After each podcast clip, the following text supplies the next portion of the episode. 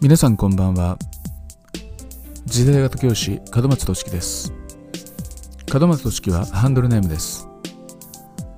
次世代型教師が教育を変える。今回は第39回。教師の退職金を聞いて目が覚めた。前編をお送りします。では早速いきましょう。あなたは自身の退職金の額を知っていますか？仮に大学を卒業してすぐに教師になったとして22歳から60歳までの38年間働き続けた労働をお金に換算したらどうなるか知りたいとは思いませんか？もちろん教師の財産は給与や退職金だけではありません。私は教師を続けることによって得られる大切なものを知っています。それは次の2点です。一つは人間性の向上です。私は自分が甘く愚かでさしてる能力もないことを十分に知っています。そんな私が横道にそれずなんとか50歳過ぎまでやってこられたのは間違いなく教師という職業についていたからです。大学4年の頃不動産会社の求人説明会に参加したことがありました。当時はいわゆるバブルの終わり頃でしたがまだまだ超売り手市場で都内の私立大学文学部に席を置く私に対して半年で段ボール2箱近くの求人関係資料が送られてきたものです。その時の私は教師になるつもりでしたが興味半分にその会社の求人説明会に参加することにしました。私が心惹かれたのはもちろん初任給の高さです。求人票には確か30万円と書いてあったように思います。30万。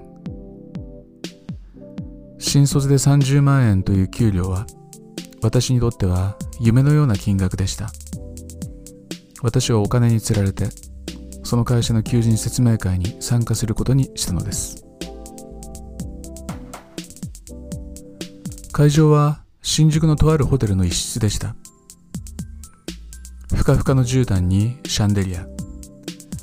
200名は入ろうかという広さの部屋に学生が7割程度を占めています。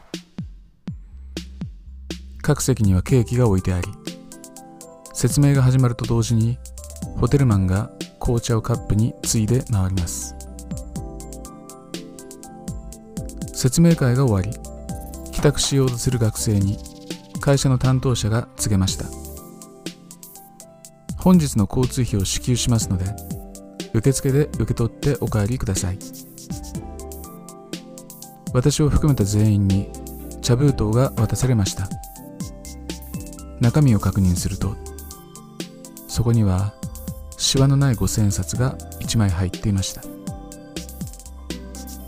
私は思わず封筒を手渡してくれた担当者にこう言いました。これいただいてよろしいんですか？私は今日地下鉄で来ましたが片道の料金は210円でした。担当者は笑顔で構いませんよ。これがバブルです。往復の交通費420円が一瞬で5000円に変わった瞬間でした。当時私がアルバイトで得ていた時給は570円でした。5000円は大金です。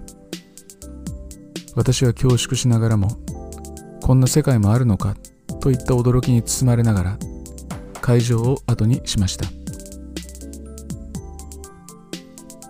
それから3年後ようやく採用試験に合格した私は公立高校の教員になったわけですがもちろんその時点でバブルは弾け飛んでしまっていました。もしあの時私がその不動産会社で働くことになったらどうなっていたでしょう。きっとバブルが続いていようと弾けていようと。私は金銭的価値を追求し続けていたに違いありません。新宿の会社に通うために郊外のワンルームに住み毎日満員電車に揺られ自社不動産が売れた売れないで一喜一憂しノルマと対人関係で大きな課題を抱えたまま消耗しきっていたことと思います。このケースに限らずいわゆる虚職や利益を追い求めざるを得ない世界に生きていたとしたらきっと私は早い段階で人生の本質を見失っていたとはっきりと思います。私は甘く愚かでさせる能力もない人間ですから。そんな私は教師として採用してもらったおかげで少なくとも表面的には嘘偽りの言えない日々を送ることができました。教師自身が最低限きちんとしていなければ生徒に接することは不可能です。生徒の気持ちを鼓舞するに足る人間であるために私は私なりの努力をしてきたと思います。人間性の成長は教師にとって最大の財産であると言えるでしょう。財産の2つ目は生徒を育てたという自負です。私は生徒を育てたと言えるようなことはしていません。ただ面白いものでこちらにその気がなくても生徒の方が私との関係性について何かを感じてくれたことはありました。多くはその生徒が卒業後にわかることですがあの日あの時こういう場面で先生はこんな風に言っていましたねと言われることがあります。言われたこちらとしてはそのことをしっかり覚えていてそうだったねと相づちが打てればまだいい方ですがそんなことあったっけと返してしまうことの方が多いくらいでした。私が何気なくかけた言葉一つを生徒はよく覚えてくれています。このこちらが予期せぬ影響を与えている事実は予期していない分だけ私たち教師にとってとても重要です。このような契機に出くわすたびに私は言葉の重みを感じます。あの時どんな意図でその言葉を選んだのか。それについて考えざるを得ないからです。逆にこちらが入念に準備して伝えた言葉や行動についてはこちらが思うほど生徒が感じてくれてはいないと思っています。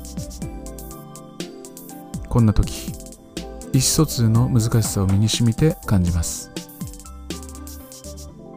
ただ教師の歴史は時間を共にした生徒の歴史でもあることについては変わりありません。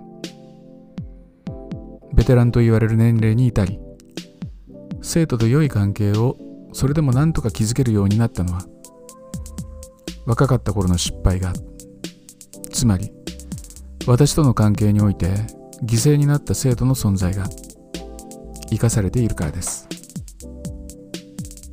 彼らのためにも。私たち教師は注意深く言葉と行動を選び彼らを鼓舞し私たちの働きかけを彼らに覚えておいてもらわなければなりません。私たちの自負は生徒の記憶の中にあるのです。このように教師にとっての財産は給与や退職金といった金銭面にのみあるのではありません。とはいえ気になりますよね